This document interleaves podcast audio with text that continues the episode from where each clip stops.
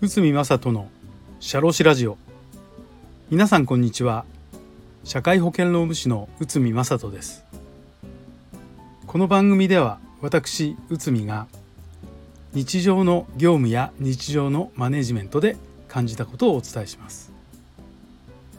えー、今回はですね、えーと、私の新刊令和版上司のやってはいけない、えーと、こちらからまたあのちょっとピックアップしてお話しさせていただきたいと思うんですけど、えー、タイトルがですね自分を追い込むことができない、えー、このこういったちょっとお話をさせていただきたいと思います。まああの上司というのは部下へのこう指示や命令をこう出したり繰り出して、えー、と業務を行いますけどまあこれは部下からの絶対的な信頼と信用がないと本来はまあ厳しいと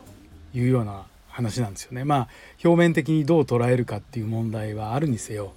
でも本来は上司と部下のその信頼と信用の絆というのが重要になるかというふうに思います。だから上司としては信頼と信用を勝ち取りそこで初めて人がついてくると、まあ、こういったことが理想の形であり本来の上司のあるべき姿ということです。あなたは上司としてリーダーシップを発揮していかないといけないということなんですけどまあこれ自分自身も振り返ると、うん、どうなのかなっていうような疑問にもぶち当たりますしこうはっきりで例えばですね部下から信頼と信用を勝ち取ってますかって言ったらイエスって言える人もしかしたら多くないのかもしれません。まあ、リーダーシップっていうのはすぐに身につけることはできません私たちは学校でも会社でもリーダーシップ取得の仕方や使い方を教わったことは一度もないのですこの状態で人を引っ張って仕事をすることはとても難しいと言えます。上司は部下への影響力が大きいです。だからこそ部下へのフォローも必要です。フォローがないと信頼や信用は生まれません。しかし部下の顔色を伺ってばかりもいられません。決断するのは上司であるあなたなのです。あなた自身が部下の先頭に立ってビジネスを引っ張るということを基本的に考えれば自分の上司や部下の顔色を伺う必要はありません。リーダーシップをリーダーシップに求められる本質は自分自身で考え判断し行動することです。そして自分の感情や意思を自分で律することなのです。組織の中で萎縮していては本来のあなたの力は発揮できません。ここは何が大切なのか何をするのかをしっかり見極めることが重要です。そのためには自分自身を追い込んで自分の本当に必要なことを見極めることです。自分の感情や思いが最初に出てくるかもしれませんが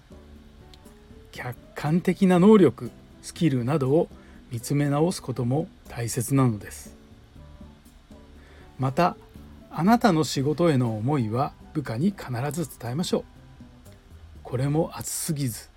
寒すぎずです。あまり熱く語りかけすぎてもついていけないと感じさせてもいけません。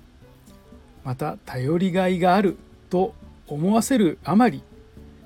何でも上司に聞いてくるようにさせては部下の成長にはつながりません。一方淡々と語ってクールだと思われるのはいいのかもしれませんがしらけている見透かされているようで嫌だと部下に感じさせないことです。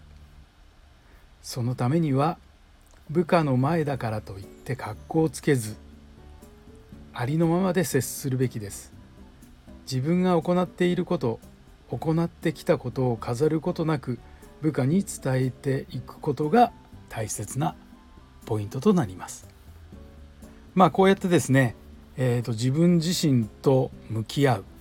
まあもしかしたら本当の自分を知るというのは非常に怖いことかもしれませんけどそうやってこう自分を追い込むことが上司のポジションの皆さんは必要なんじゃないでしょうか。はい。今回は自分を追い込むことができない。このお話をさせていただきました。どうもありがとうございました。